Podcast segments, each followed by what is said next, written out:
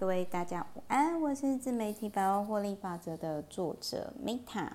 那今天呢，我要跟大家分享的呢是一个高塔姆，然后他是在犹他州盐湖呢有成立投顾公司，然后他本身也有分析师跟 CFA 的执照。然后就是我那个时候我就想说，好，我们来看看价值投资的老生常谈。然后基本上呢，他就是。也是很爱提到巴菲特爷爷啊那一挂的那种投资人，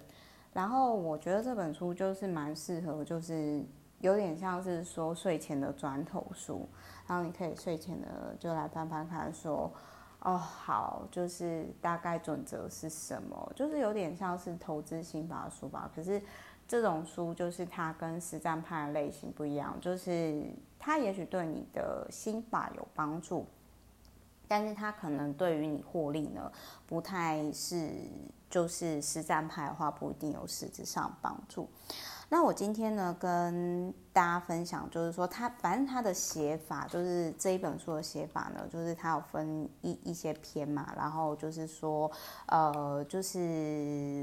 你可以看它，就是三十几个价值观。那这本书我觉得就是你就可以每天。看一个篇章，这样一个月刚好看完，就是非常适合你睡觉前呢很想睡，然后呢每天呢翻一个章节，然后把那个整个章节看完。那我想要跟大家分享一下，就是他在第七个章节部分啊，就我其实有共，其实我有共鸣的点很多，但是我就特别讲到就是那一种，呃，第第七个。章节的部分，好，比如说他就有提到，就是说呢，简单的生活方式，呃，我会很想要讲的是说，其实少就是多，特别你到某一个年纪了以后，你真的就会觉得说，嗯，我这样讲好了，比如说，呃，以前小时候呢，代谢比较好，可能就是会不怕冷，可是真的过一定的年纪的时候，我真的就体会到说，嗯。我年纪大了，我真的是有到年纪了。比如说，我现在就会觉得我的代谢变慢了，然后我可能就是吃了就是比较高 GI 的东西。就是以前我会觉得说，哦，什么低 GI 的饮食啊，什么低碳饮食啊，哦，为什么老人家都很爱养生？可是。当我真的渐渐到这个年纪的时候，我就真的理解到说，嗯，真的身体会跟以前不一样。我举个例子来讲，比如说我现在吃了高碳水的食物呢，我真的就很想睡觉。所以，但以前可能比较不会那么夸张。所以就是说，到了一定的以前，可能在人生第一座山的时候，也就是四十岁之前，你可能就是会觉得人生东西越多越好。可是，当你要到第二座山的时候，也就是说，假如说，呃，三十几，然后即将到四十到八十这个人生第二座山的时候呢，其实你就会开始去思考说，最重要的东西到底是什么？所以我对于他讲的就是简单的生活方式啊。我觉得就是我蛮认同的，这就很像说之前我有朋友就是有跟我讲说，其实 Meta 你要的东西真的不多。我说对啊，真的我好像就是就是我真的没有，因为其实你要很多东西，有时候它本质上是一样的。哦，我举个例子来讲好，比如说有个人他很热衷于收集鞋子，可是其实真的是他那么需要那些名牌鞋子吗？不是。他其实他要的是被别人尊重的，maybe 归属感嘛，maybe 成就感嘛，maybe 他想要被尊重的感觉。可是那个东西他也许是靠鞋子建立起来的。可是如果今天他有面对他自己的这一点，那他可能他就不需要那么多的鞋子。我只是举例啊，所以我想要讲的是说，嗯，他这里面比如说他就有提到说简单的生活方式啊，然后特别。又延伸到说，要做出好的投资决策呢，你必须要主动寻找不买进标的股票的理由，就是有点类似说，与其想我怎么赚钱，你也可以思考我会怎么赔钱。这个我蛮认同这个点的，因为我觉得在投资上啊，你最重要的是你要先去思考说这件事情你要承担的风险是什么。就很像说，我之前我都会讲说，啊，我的我的个性啊，我觉得我习惯会去思考最坏的状况是什么。就很像说，我那个时候我很想去环游世界嘛，然后我就想说最坏的状况是什么。然后那时候我就觉得说，嗯，我可能就是会就是巴蒂在国外，然后回不来。然后我那时候就想说，好，那我至少我要怎样解决这个问题？就是至少比如说留一笔保险金给我爸妈嘛，不管他们要不要去帮忙处理我的芭比的话，那我那时候就想说，好，假如说我就这样子在环游世界旅途当中就登出地球，那我会觉得可行吗？可是后来我就觉得说，哦天哪，拜托我十到二十岁童年是如此不快乐。帮忙长照佛事助持啊嘛，我的童年被剥削，我觉得我想要就是送给我自己童年礼物，哪怕我再也不回来，我想要为自己做这件事情，真的很强烈的心情，所以我就决定去做。所以一样道理就是说，投资上也是，就是比如说你去想说，我怎么喷出这些钱，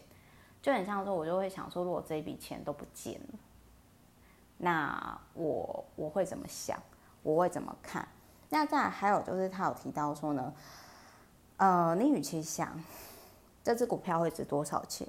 那你不如去思考说这只股票不值多少钱。就很像之前，呃，我在另外一本书的时候，就是下重注的本事里面有提到，就是其中有一个很有名的钢铁大王投资人，就不好意思，我真的有点忘掉名字是谁，但是我。记得那个钢铁大王，就是说我花一毛，我就是要赚十块，啊，赚一块就是超过十倍。然后我就想说，哇塞，这不愧是生意人，比我还还狠。因为我基本上我是比较佛系啊，我就是说，哦，我今天花这个钱，我当然要把这个学费赚回来。但是如果我今天可以，就是呃，除了赚回来之外，再 double 以上，那我就很开心了。那可是人家为什么今天会成为成功的企业家？因为他一直在讲求就是我我的成本跟我的回报率嘛。那他还有提到说呢，就是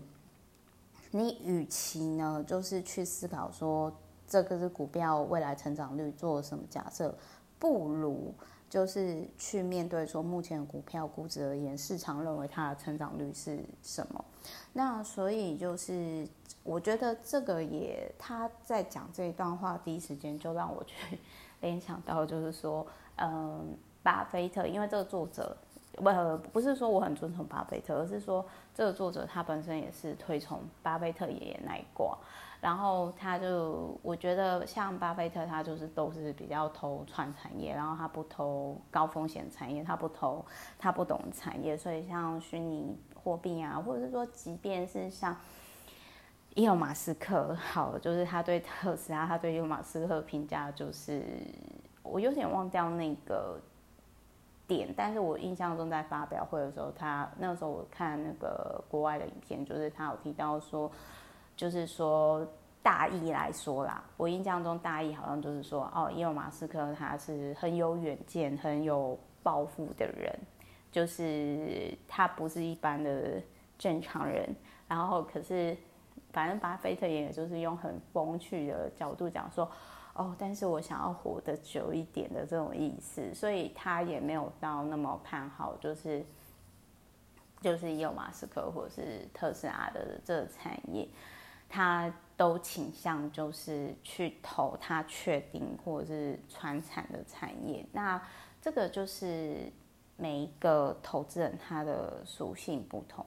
啊，总而言之呢，我觉得。这一本书就是，如果你今天你真的想要价值投资，然后你想要就是可能享受复利的喜悦的话，那我觉得这本书就是很适合你当砖头书，睡前或早上呢，反正它有三十个章节嘛，三十一个，然后你就是每天呢看一篇这样，那一个月你就可以看完这本书这样子。那因为我的投资方式比较跟这种长期，就是我没有放那么长期，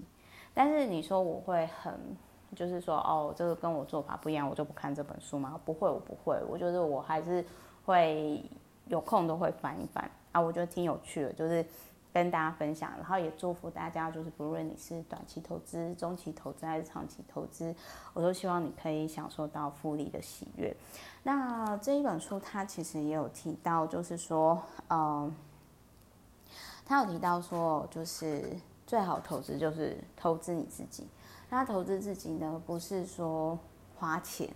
而是说，你投资在让你自我成长有帮助的地方，因为比如说，有些人会觉得整容是一个投资啊，我不这么觉得。那有些人可能会觉得说，哦，我吃大鱼大肉啊，我吃吃喝玩乐，这是一种投资啊。我觉得我年纪到了，就是过三十五岁，代谢下降之后，我也不觉得那是一种投资。然后就是，我觉得这都是会变的。但是我觉得说，如果你今天，比如说你投入钱。他又可以帮你赚钱，或者是说，啊，你今天投入了这个领域，你去学习，然后你多一项技能哦，比如说学写程式啊，啊，或者是说学游泳啊，它它可以让你谋生，或者是说它可以让你，嗯、就是多一个生存技能，我觉得这都是一个很棒的投资。好啦，OK，Anyway，就这样，就是祝福大家在投资的路上充满喜悦。那。如果你现在不知道的话，没关系，就先投资自己。那投资自己，我觉得阅读不会错的，真的。我觉得阅读就是最多就是那一种跟我一样，可能当我一抬头，Oh my God，